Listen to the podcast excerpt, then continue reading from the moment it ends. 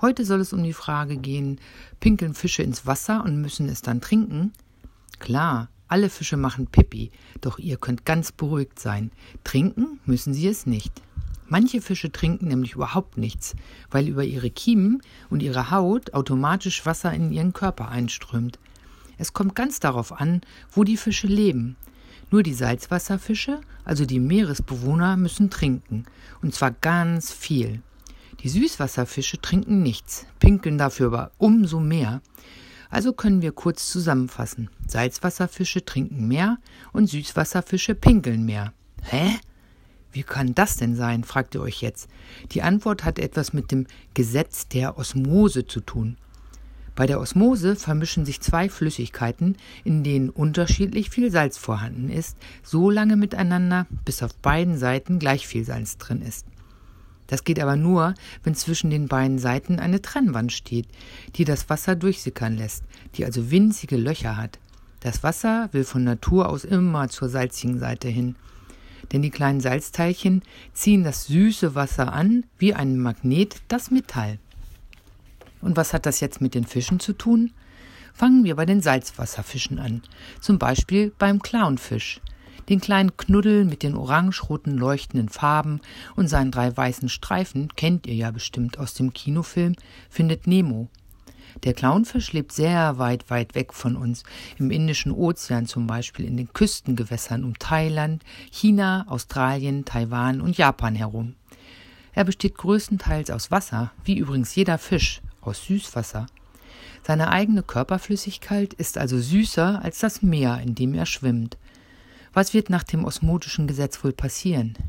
Genau, das salzige Meereswasser entzieht dem Clownfisch andauernd Wasser aus dem Körper.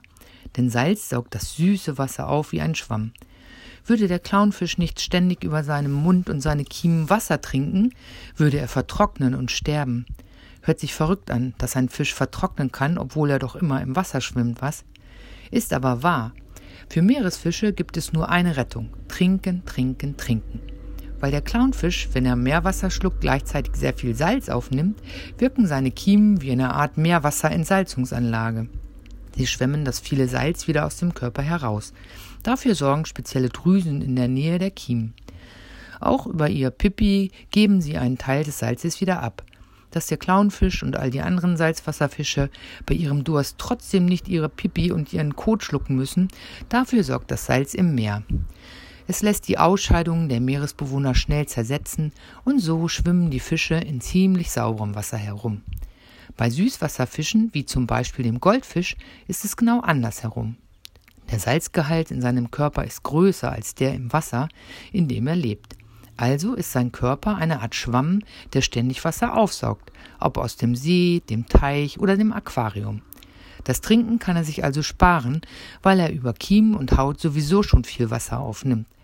Das Wasser strömt beim Goldfisch und seinen süßen Artgenossen von alleine in den Körper hinein. Dadurch sind Süßwasserfische eher damit beschäftigt, das viele Wasser wieder loszuwerden. Ihre Nieren arbeiten auf Hochtouren und scheiden immer wieder Flüssigkeit aus. Die Folge? Süßwasserfische pinkeln viel. Ein Goldfisch muss Pipi machen, sonst wäre er aufgebläht und würde vermutlich platzen. Und obwohl der Goldfisch und seine Süßwasserkumpels viel mehr Pipi machen als die Salzwasserfische, müssen auch sie ihr Pipi nicht trinken. In einem See oder Teich sorgen bestimmte Bakterien dafür, dass Urin und Kot sofort abgebaut werden. So bleibt auch deren Lebensraum normalerweise schön sauber. Jetzt gibt es noch den interessanten Fall, dass einige Fische sowohl im Salz als auch im Süßwasser leben können, etwa Lachse, die aus dem Meer in die Flüsse schwimmen, um dort zu laichen ihre Eier abzulegen, heißt das.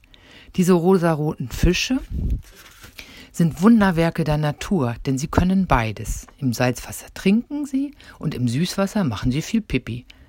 Nach dem Ableichen, das heißt, wenn die Fische ihre Eier abgelegt haben, sterben die Elternteile vor Erschöpfung. Die jungen Lachse bleiben für ein bis zwei Jahre im Süßwasser. Erst dann schwimmen sie ins große, weite Meer hinaus und stellen sich auf Salzwasser um. Wenn die neue Generation wieder zum Ableichen ins Süßwasser kommt, bleiben die Lachse zuerst einige Zeit in den Flussmündungen. Dort bereiten sie sich nach und nach auf die süße Umgebung vor.